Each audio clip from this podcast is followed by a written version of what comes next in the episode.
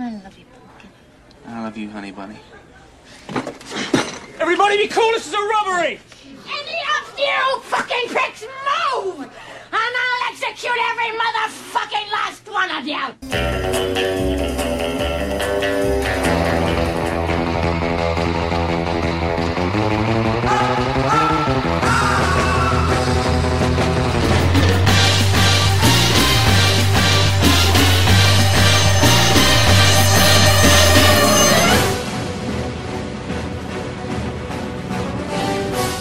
Estás entrando al mundo del cine y su música.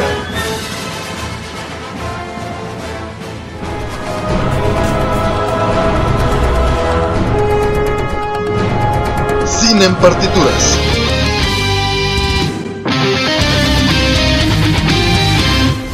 Hola, soy Robert García. Y yo soy Manu García. Sean bienvenidos una vez más a un episodio de Cine en Partituras. El día de hoy vamos a hablar de compositor y es por eso que tenemos la presencia de nuestro gran querido amigo y compositor, Chava Mayorga.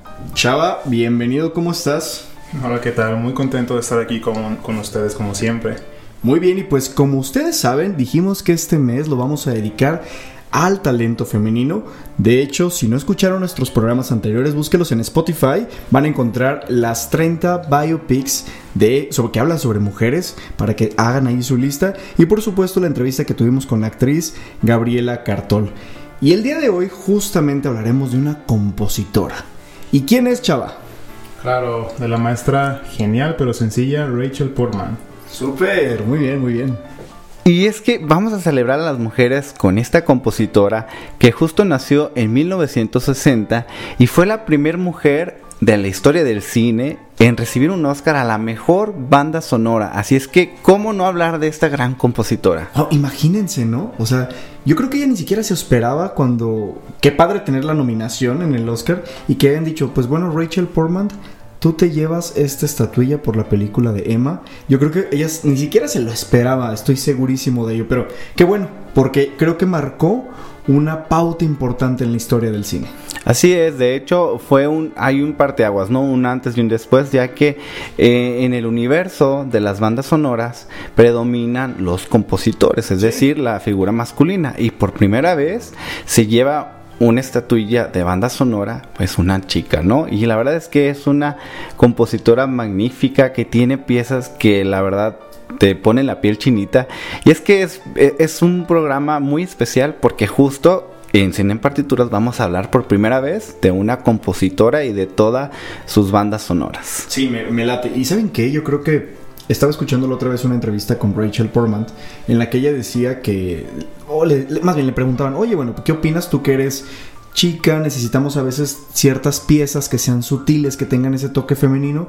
Pero ella dice, o sea, eso no tiene nada que ver, ¿no? O sea, puede, un hombre también puede hacer una pieza sutil, así como yo puedo hacer una pieza, pues, un poco más dramática o para un rol masculino que sea el protagonista de la película. Entonces, y lo ha hecho. Y vamos a hablar de eso también el día de hoy aquí.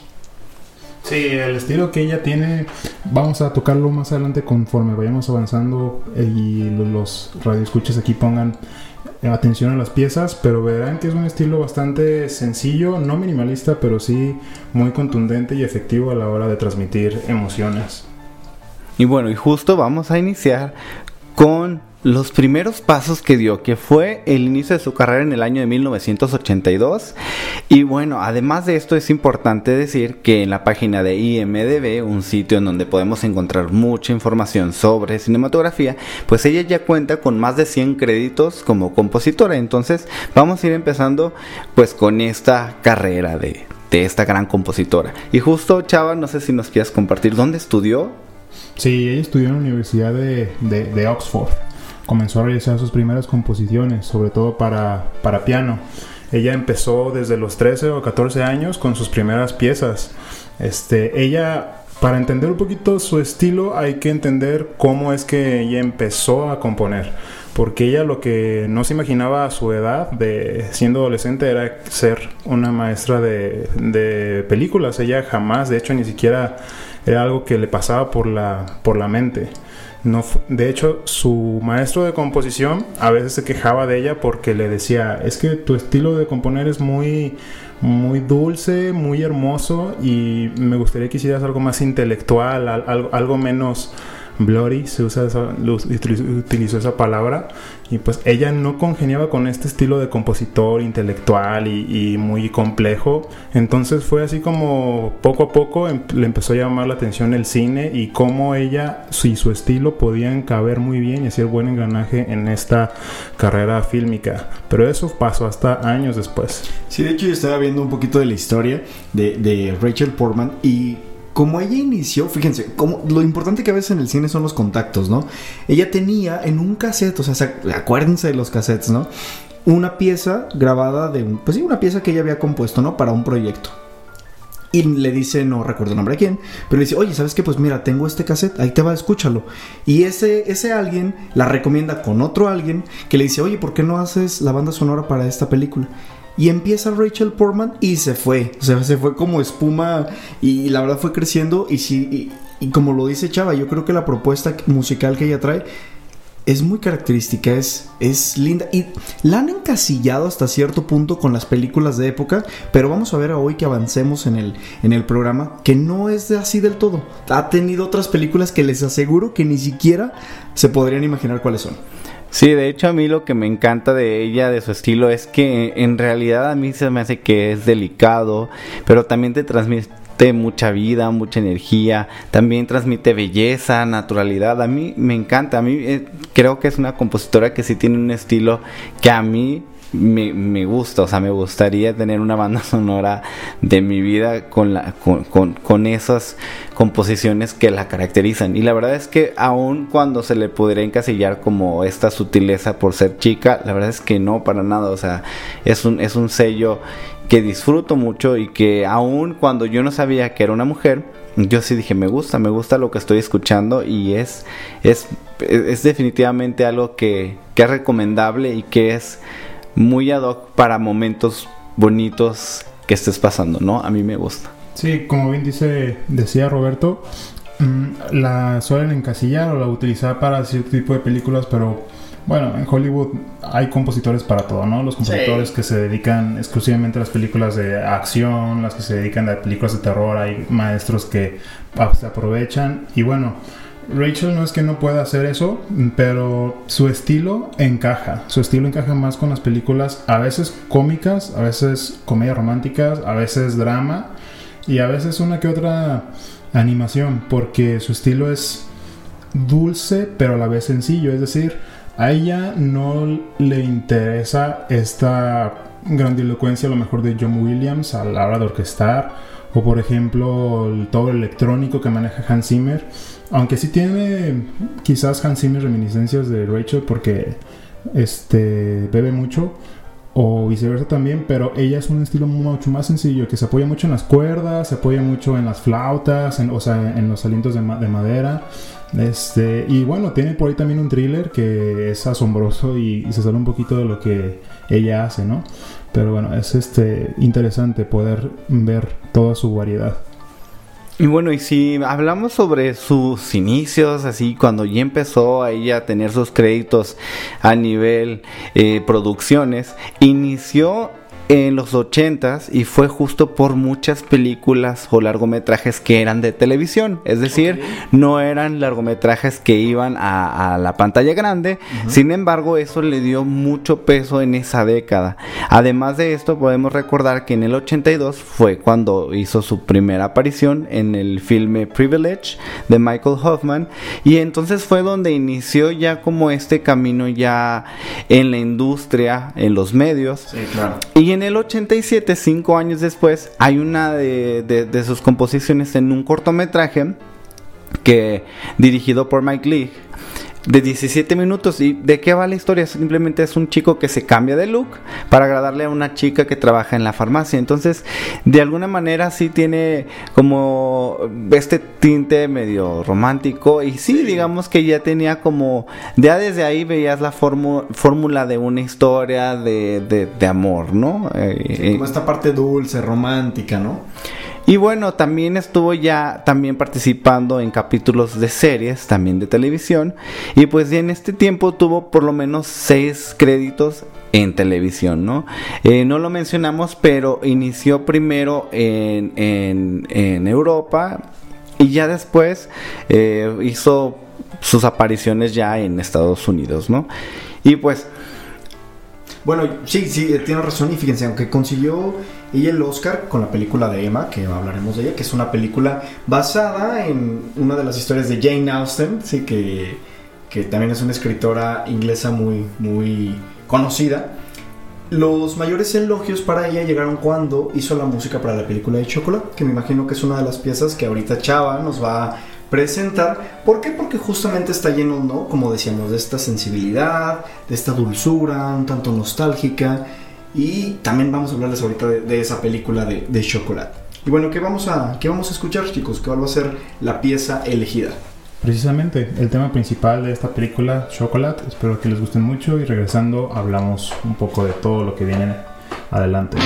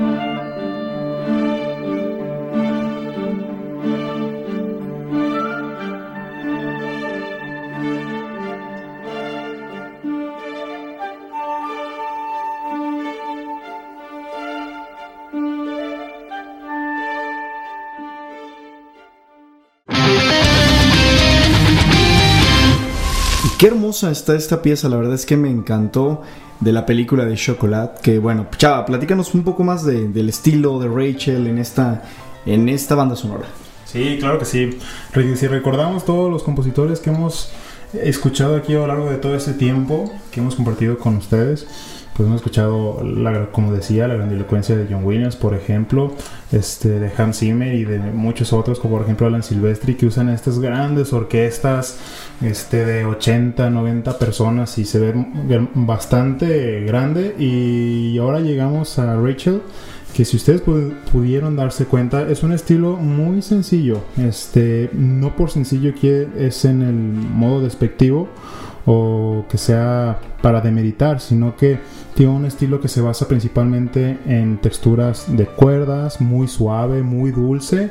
No escuchamos estas grandes orquestaciones, este se basa mucho en el sonido del piano, si, si pudieron apreciar, este y estas melodías cortas, melodías que se quedan precisamente por la sencillez que tienen, porque son cortas y es, es fácil para el oyente que se queden grabadas.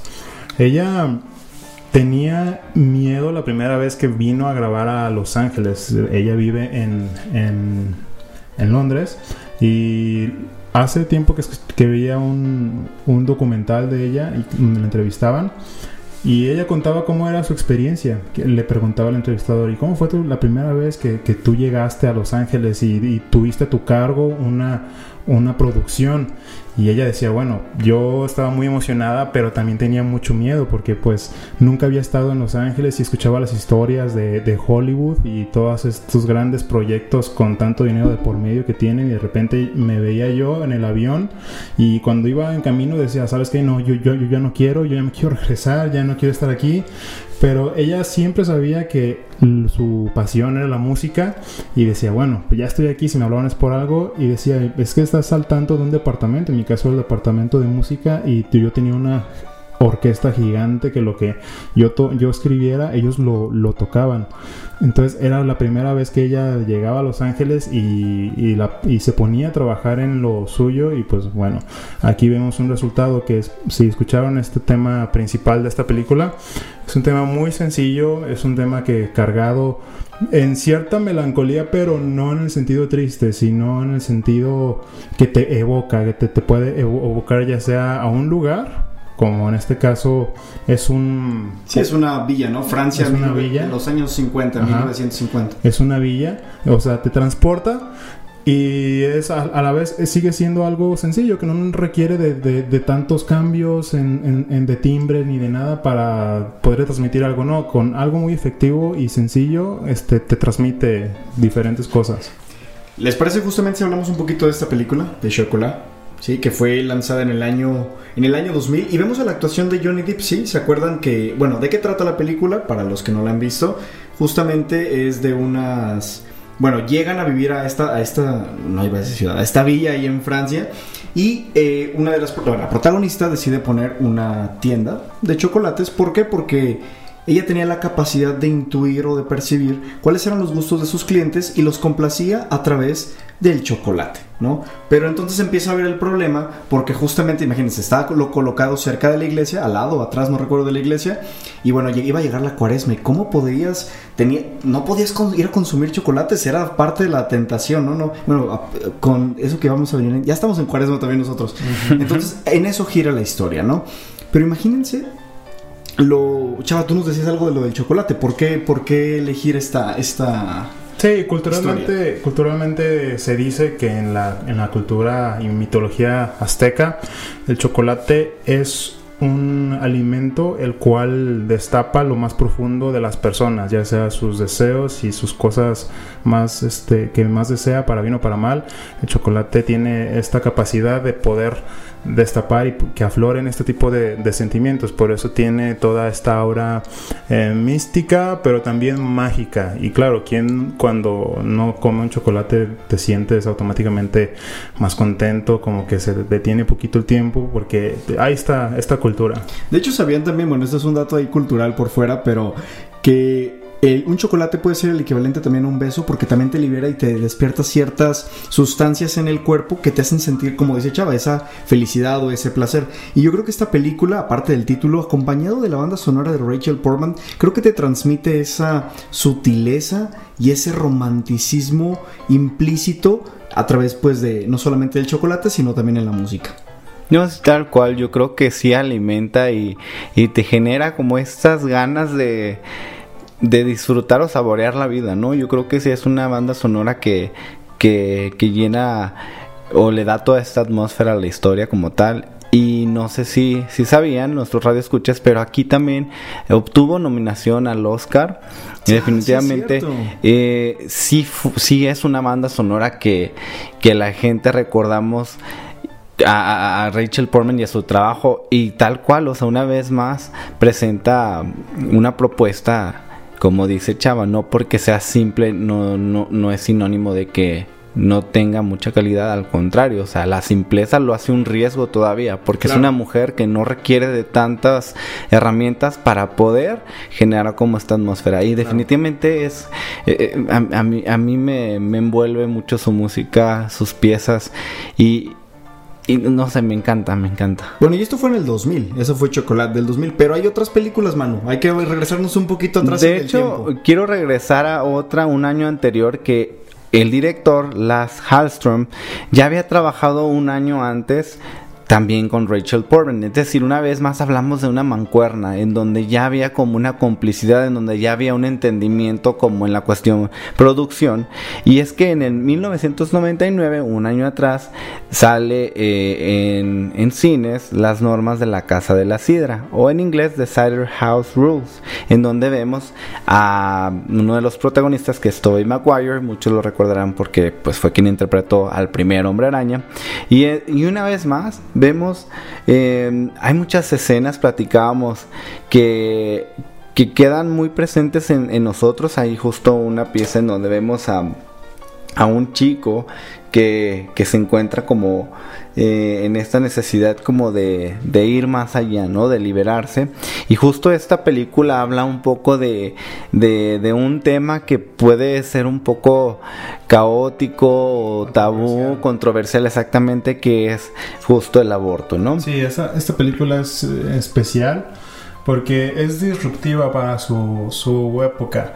Al final de, de la película, digo, no voy a hacer spoiler, pero deja al espectador pensar y interpretar lo que, lo que él quiera. No tiene un final obvio ni contundente a favor ni en contra, simplemente pone las cosas en la balanza y que el espectador este, tome sus propias decisiones y tiene que ver esta película, como comentaba mi, mi amigo Manu, del tema del, del aborto.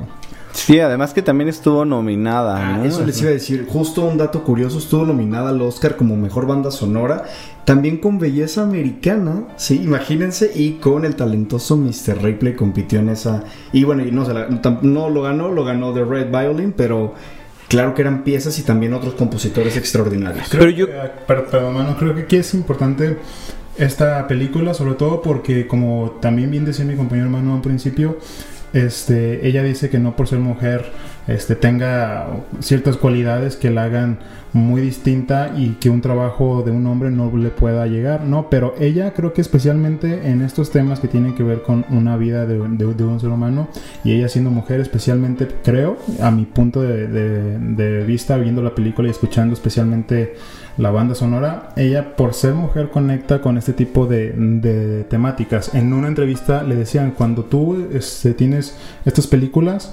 ¿en qué piensas? ¿En, tu, ¿En cosas que te pasaban en tu vida o simplemente te, te centras en el guion y de ahí te dejas llevar?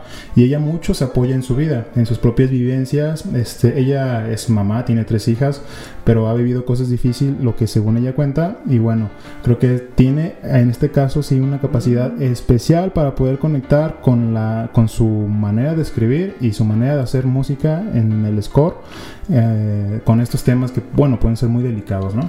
Y bueno, antes de irnos al siguiente corte, quiero hacer mención sobre Emma, este largometraje en, donde en 1996 recibió la estatuilla como mejor banda sonora.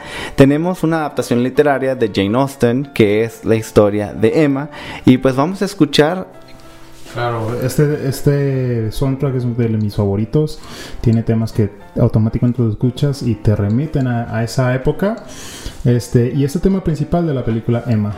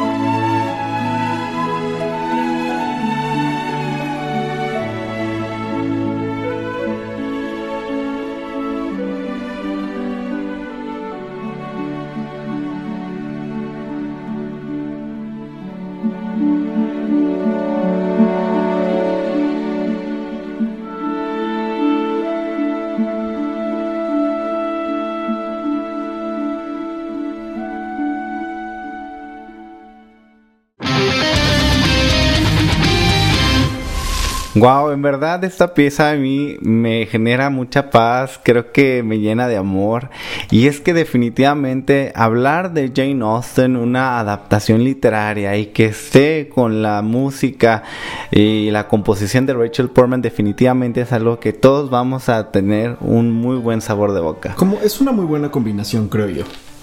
Sí, es una pieza muy bonita y sirve como de dos cosas. Este, la primera parte, digamos, es el tema principal o el tema de inicio y después a la mitad tenemos esta danza que viene liderada por la melodía del violín, muy bailable.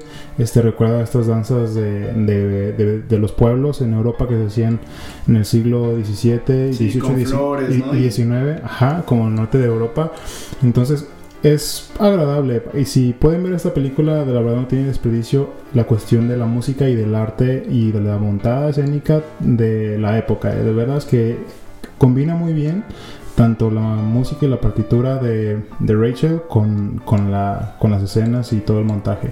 Además, si hablamos de las actuaciones, pues también tenemos aquí a Gwyneth Paltrow y también a Tony Collette. Así es que está muy, muy increíble la combinación de la historia, las piezas y además de estas actuaciones. Definitivamente hay que irnos a 1996 para ver esta historia que sorprendió a más de uno en aquel entonces. Bueno, yo me voy a brincar un año después, al 97, para meter mi cuchara con Disney. Ya saben que me encanta Disney. Y a los que no saben, bueno, saben que La Bella y la Bestia salieron en el 91, 92, dependiendo el, el año de estreno. Pero hicieron una secuela. Bueno, que realmente es como una precuela, porque te cuenta lo que sucede intermedio a la historia original de La Bella y la Bestia. Y es La Bella y la Bella y la Bestia 2 de una Navidad encantada, que justamente nos platica la historia de cómo la Bella convence a la Bestia para celebrar la Navidad. ¿Y qué creen? La música está hecha por Rachel Portman. Y aquí hay una canción que me encanta, donde empiezan a cantar justamente Bella y todas las piezas que dice, y mientras exista una Navidad, está súper bonita y aparte tiene todos estos toques navideños. Bueno, Chava, tú eres más experto aquí en música que yo, pero es tan dulce, le da ese toque tan romántico y armonioso a esta película y vemos un villano, vemos un villano muy, muy eh, que es un órgano, de hecho, es, un, es gigantesco, es malo, es imponente, ¿no? Entonces, sí, hay un contraste entre la historia y las notas dulces que escuchamos y que cobijan a esta película. Sí, creo que es una responsabilidad bastante grande para un compositor el que te den una película de Disney, porque si ustedes recuerdan todas las películas de Disney, sobre todo de los años 90 al 2000, tienen este, un score bastante intenso, bastante fuerte, muy trabajado, en donde el compositor tiene que meter sonidos orquestales muy complejos, muy completos. Este, ¿Qué recu- película recuerden ustedes que tiene un soundtrack minimalista o sencillo? Ninguna. Hablándose de Disney, ninguna. Todas son, todas son películas bastante con mucha carga orquestal. Este, por ejemplo, una de las películas que yo más admiro por su música es El Jorobado de Notre Dame, que creo que es de las películas más brillantes que tienen un score y es totalmente orquestal. Se te quedan las melodías siempre, hasta uno que ya que ya es adulto y que ya las vio hace 20 años de todas maneras. Y aquí creo que para Rachel fue un reto porque ella venía manejando este tipo de escritura en su score sencilla, sin, sin, sin tanta carga orquestal y bueno, para ella poder lidiar con este score y la manera en la que lo hizo, creo que para mí es un acierto bastante grande y muy importante poder ella haber hecho este score y con esta remembranza que hasta la fecha uno, uno, uno recuerda. Sí, de hecho, bueno, la primera película fue musicalizada por Alan Menken y creo que era un reto bastante grande poder conservar la esencia de La Bella y la Bestia, pero dando una propuesta diferente a la que había hecho Alan Menken, quien ha hecho una de las, bueno, la gran mayoría de las películas que justamente mencionaste, chava, de esa época, Alan Menken es el compositor, ¿no? Desde La Sirenita, El Jorobado, etcétera. Y pues era un reto importante, creo yo. No, yo creo que retomando esta parte de la figura femenina, el hecho de también, como hablamos hace uno en el bloque anterior sobre la cuestión del aborto, y ahora ver cómo esta parte protectora de la mamá que le da mucha luz y mucha vida a la Navidad, creo que también por ese aspecto podría ser que era el sello, la cuestión distintiva eh, entre Alan Menken y Rachel Portman. Pero bueno, vamos a avanzar algunos años, ya que me habíamos mencionado Chocola en el 2000. Pues en el 2003, imagínense, tenemos la historia de la sonrisa de Mona Lisa, en donde vemos actuaciones como Julia Roberts, Kirsten Dunst y también a Maggie Gyllenhaal, ¿no? Tenemos como un, este grupo de mujeres que están comprometidas con el arte, que vemos un personaje que de alguna manera puede causar como ciertos roces por la figura que representa Julia Roberts. Y es que esta historia está muy muy bien adornada, acompañada por las piezas de Rachel Portman y definitivamente, lo, les soy honesto, yo no sabía que Rachel Portman era quien había compuesto la música de, de esta película y la verdad es, lo recuerdo y lo recuerdo como con, con, con esta idea de que ella insiste, Rachel Portman dice, es que el ser mujer no es lo que me hace como distinto a los compositores, simplemente es una historia y tengo que darle vida y tengo que adaptarme a las necesidades de esta historia. Definitivamente es una muy buena eh, propuesta y vean los brincos, ¿no? O sea, cómo ya va ah, rompiendo como ese esquema de que no solamente hace eh, música o piezas para películas de, época, exactamente, ¿no? No, y después vemos el siguiente año que hizo la banda sonora del Mensajero del Miedo, que nada que ver con las otras piezas que había hecho para otras películas, ¿no? Así es, es que justo en el, en, en el 2004 vemos a Denzel Washington, o sea, ¿quién nos recuerda a este actor que ha salido en películas que causan como este conflicto, este miedo, esta figura masculina que representa como mucho poder? Y vemos aquí esta historia en donde recurrentes pesadillas que tiene nuestro personaje a partir de una emboscada que sufrió eh, durante la Primera Guerra de Golfo. Así es que imagínense darle eh, esta fuerza, que decía Chava de que estamos hablando de piezas sencillas en donde no hay tantos elementos y aquí decir es la pesadilla recurrente del personaje y sí es que la verdad es un es una historia que necesita como estos tintes estas altas y bajas que nos generan ciertas como reacciones No, y que la- evocan miedo, ¿no? Y la banda sonora te genera esa tensión que necesita la película, ¿sí? Porque como tú bien lo dices, es un personaje eh, masculino, es un personaje que está teniendo estas pesadillas y demás. Claro que necesitamos algo que nos despierte y que nos cree esa tensión, como tú lo dices, mano. Sí, quizás estamos acostumbrados a este tipo de películas, tanto de thriller, tanto de suspenso, de terror, siempre este, ver figuras masculinas tanto en la dirección y en todos los departamentos, incluyendo en la, en la música. Y es curioso, eh, pues, ver a una mujer, y no por el hecho que sea mujer, sino porque es que hay tan pocas, este es un negocio que está totalmente dominado por, por hombres y poder ver y escuchar el score de una mujer y que genera esto, estos, estas sensaciones como tiene que ser una película de, de suspenso, creo que para ella también fue algo distinto, algo que rompió con lo que venía haciendo porque fue su primera película que tiene estos tintes de thriller, tiene estos tintes de suspenso y sí, lo logra de una manera muy bien. Si pueden verla actualmente a día de, de marzo 2021 está en Netflix este y sí vale mucho la pena que la, que la vean. No tiene estos sonidos que recurren muchas películas, sobre todo las actuales, que pesan mucho, se recargan mucho en estos sonidos de repente fuertes, crescendos exagerados en las orquestas y sonidos que en un momento está calmado, no hay nada y un segundo después hay un fuerte estruendo este instrumental. No, eh, toda esta película de El mensajero del miedo es más que nada atmosférica. Tiene es ella como decía antes es muy natural, siempre utiliza orquestas, cuerdas sobre todo y con esos mismos elementos que en sus otras películas utiliza los mismos y es muy lindo, muy orgánico, muy sencillo. Aquí lo, lo retuerce para poder generar esta tensión, esta tensión en los espectadores y lo hace de una manera muy, muy... que te sorprende cuando tú dices, ah, mira, esta película es de... el soundtrack es de una mujer, en este caso Rachel, dices, wow, no, es algo que no te esperas.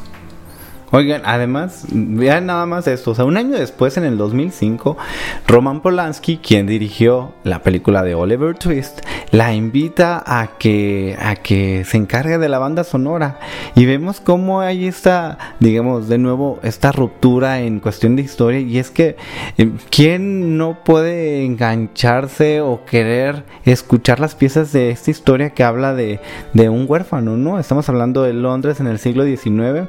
Y es que け pues vemos a Oliver Twist quien se tiene que unir a esta banda de rateros y, pues es que están como obligados o liderados por, por un digamos una mente maestra que se encarga de que todos estos huérfanos estén como a su voluntad no definitivamente Oliver Twist a mí me trae como muy buenos recuerdos. Creo que es una película que, que, que deja un buen mensaje que es inspiradora. Sin embargo vemos la dirección de Roman Polanski que es un director de renombre un director que a nivel internacional ha generado mucho eco y ver que un director así solicite a Rachel Portman, la verdad es que es algo espectacular y definitivamente pues vemos cómo va creciendo y cómo va aumentando como, como toda esta gama de, de... Sus colaboraciones, sus interacciones, sus intervenciones en películas que van teniendo mucho más peso, ¿no?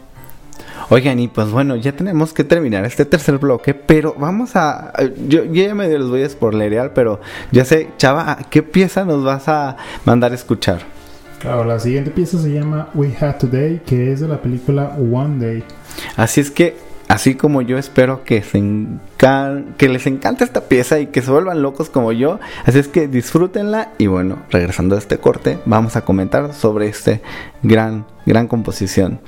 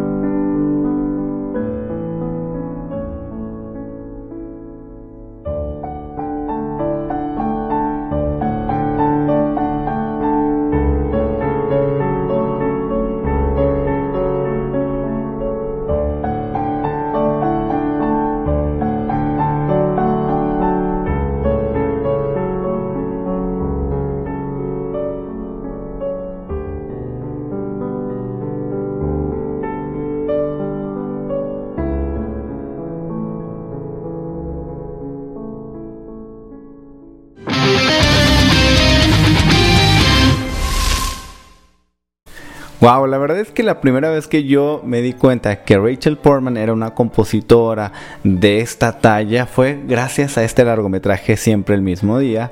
Y es que en verdad es todo para mí, o sea, más que la historia, la banda sonora le da un peso grande, me encanta y la verdad es que la escucho y la vuelvo a escuchar esta pieza y me sigue fascinando.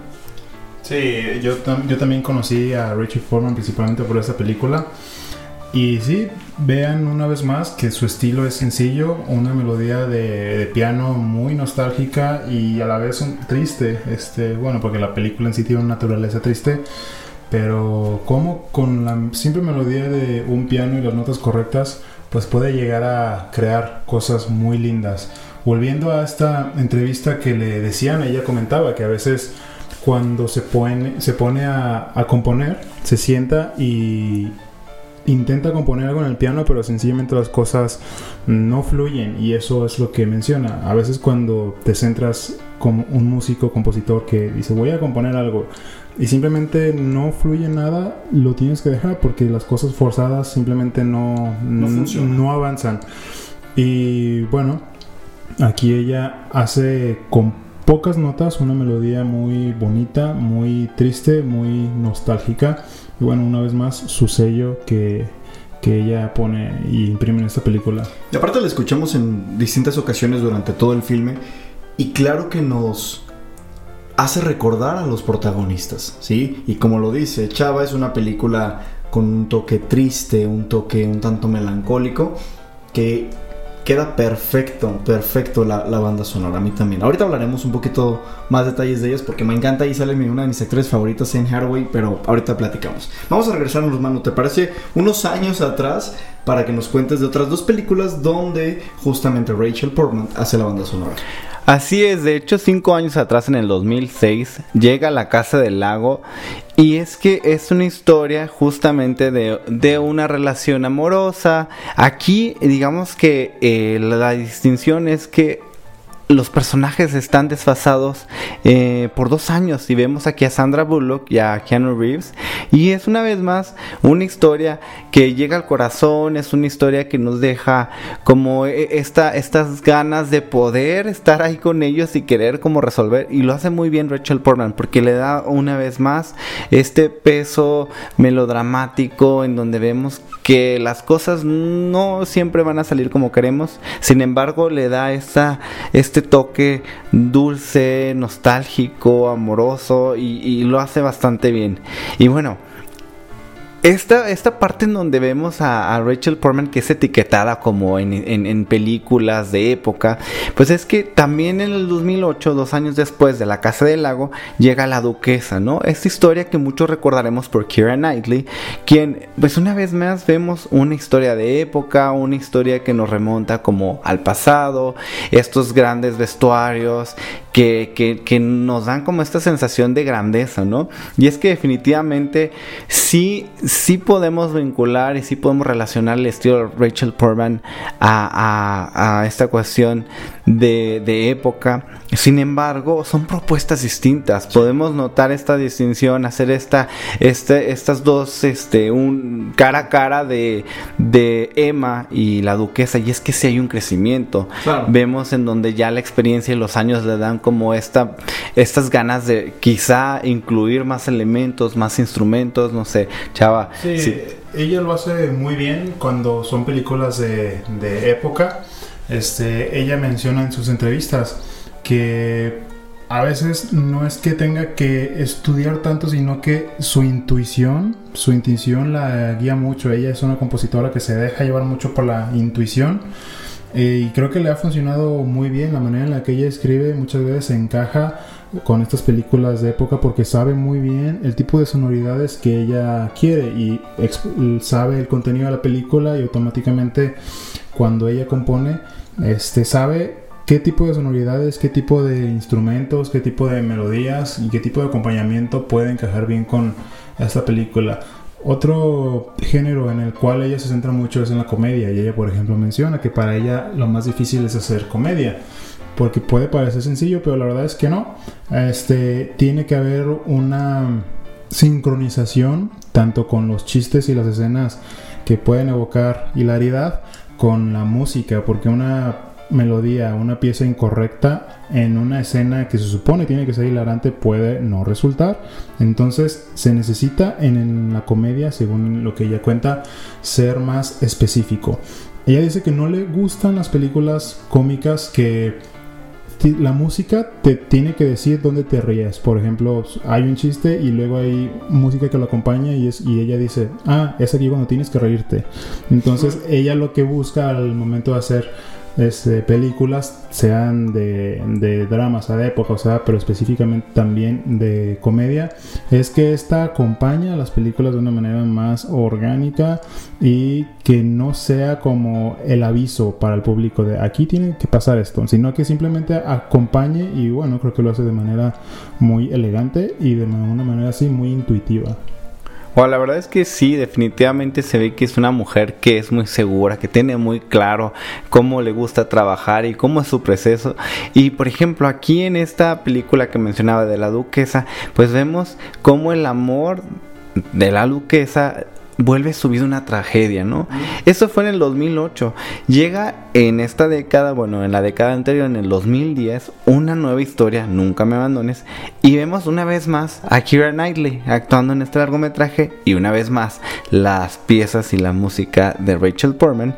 Y esta película llamada Nunca me abandones fue nominada como mejor película independiente eh, británica, esto pues en Europa, y fue una historia pues que a muchos enganchó porque de entrada teníamos un elenco pues bastante eh, interesante que es Andrew Garfield, Keira Knightley y Carey Mulligan y es que habla de una mujer que está remembrando, recordando todo lo que en algún momento vivió en una escuela privada en su infancia, ¿no? Y es que es una historia en donde dos amigas tienen que enfrentarse a los, a los secretos, ¿no? Que las atan al pasado. Y es que ya no es una historia de época, pero volvemos a hablar como un aspecto de trágica, un aspe- aspecto de dolor, un aspecto que nos, que, nos tiene como este aspecto de tengo que regresar al pasado para resolver algo. Y creo que eso ayuda mucho a, a este largometraje, ¿no? Que Rachel Portman se haya dado la tarea de reinventarse con una historia que también nos cuenta como algo que nos trae dolor. Sin embargo, pues es una nueva propuesta, ¿no? Y así es, y luego llegamos al 2011, donde ahora sí tenemos la película de la pieza que escuchamos anteriormente, que es siempre el mismo día. ¿Y de qué va esta película? Eh, Es muy bonita porque te cuenta la historia de amor de una pareja que se conoce en su época universitaria, terminando la universidad, pero que pasa año tras año tras año, están enamorados, nunca lo aceptan y no pueden estar juntos, ¿sí? Y ven cómo cada uno toma sus propias decisiones y decide compartir su vida en su propio trabajo con otra pareja completamente diferente, pero el amor siempre estuvo en ellos dos, ¿no? Entonces vamos viendo cómo van avanzando y cómo van creciendo ambos personajes, tanto la chica como el chico, y aquí está la pieza clave que escuchamos, ¿no? De esta banda sonora que vamos a... Cuando vemos estos dos protagonistas en momentos diferentes de su vida durante... No sé cuánto pasa, mano, como 20 años creo que son lo que pasa en la historia, más o menos, no Más o recuerdo. menos, sí, no tengo la- los datos exactos. Pero vamos viendo año tras año tras año cómo esa relación que nunca pudo concretarse de la manera que ellos hubiesen querido. Sí, es por eso esta cuestión de postergar algo que quieres y deseas en tu vida, pero no tener la certeza de si sí vas a poder llegar a eso que tanto anhelas. Y es que de repente puede pasar que la vida te arrebate todo eso que sueñas, ¿no? Y yo creo que comentaba eso fuera del aire, de- del aire con Chava, que definitivamente es una historia que te deja como, como un sentimiento de vacío, un sentimiento de pérdida, mucho dolor. Y, y es que todo, todo el trabajo en esta historia lo hace perfecto, lo hacen muy bien y, todo, no simplemente en la cuestión de que Rachel Portman hace piezas simples, sino que en sí la historia es simple. Siempre tenemos como esta misma fecha que si mal no recuerdo es en julio, pero siempre está la huella de que en julio algo le pasa a estos personajes y siempre escuchamos esta pieza. Y definitivamente si no la han visto, tómense el tiempo y van a ver que les va a dejar un muy muy buen sabor de boca. Quizá van a correr algunas lágrimas, pero definitivamente es muy muy buena. Y esto es lo que a mí definitivamente les digo, tienen que conocer de Rachel Portman. Y bueno, finalmente, como algunos ya saben que muchas de las cosas que me gustan platicar a mí es de, de Francia, tenemos una adaptación de un escritor que es Guy Maupassant quien en el 85 presentó esta historia llamada Bel a mí. Esta historia es adaptada en el 2012 y justo vemos en las actuaciones a Robert Pattinson y a Uma Thurman y es que es una historia, digamos, de un chico muy encantador, el cual llega a Francia y ¿Y qué es lo que él quiere? No quiere poder codearse con la gente que tiene más poder, que tiene más eh, cuestión económica, ingresos, y empieza a seducir a estas mujeres que tienen poder y tienen poder adquisitivo, ¿no? Las dos cosas, poder político, poder adquisitivo. Y es decir, vemos cómo en apariencia uno de los chicos que puede ser muy agradable termina pues aprovechándose de este, estas necesidades que tienen estas chicas, sin embargo él lo que busca es poder. Y es que pues esta película del 2012 pues es de las últimas piezas que recordamos de Rachel Portman y que definitivamente ha marcado como este camino de esta gran compositora. Sí, es una compositora que ah, vamos a seguir viendo mucho trabajo de, de ella. Ella no se detiene su aún la siguen buscando mucho para hacer este tipo de películas que tienen connotaciones de drama quizás de tragedia y también de comedia porque ella maneja mucho mucho la comedia. Son estos géneros en los cual en el cual ella puede explotar. Ella dice que una de las cosas que más le gusta de los directores es cuando la hacen mm, expandirse más allá de lo que ella venía haciendo. Siempre que un director le pone un nuevo reto, ella muestra su, su propuesta, su score y eh, eh, le cuesta un poco trabajo admitir en el momento de que dices, es que cuando me dicen, no, mira, quítale esto y mejor y ponla acá, y, el hecho de que a ella la, la, saquen un poco de ese, quizás no estado de confort, pero de ese terreno en donde ella domina mucho, es cuando ella dice que le gusta mucho. Estos directores que le pueden aportar y que la puedan hacer crecer y que la pueden eh, hacer que expanda más allá de lo que viene escribiendo, es, es algo que ella disfruta mucho y bueno, estoy seguro que lo vamos a seguir viendo en el futuro con muchas otras propuestas muy buenas. Pues la verdad que increíble poder hablar de esta gran compositora. Espero que ustedes se den la oportunidad de conocer sus composiciones, sus piezas y definitivamente, una vez más reiteramos, estos programas son dedicados a la mujer y a los logros que han hecho en esta industria cinematográfica. Muchísimas gracias. Gracias y nos vemos la próxima. Hasta luego.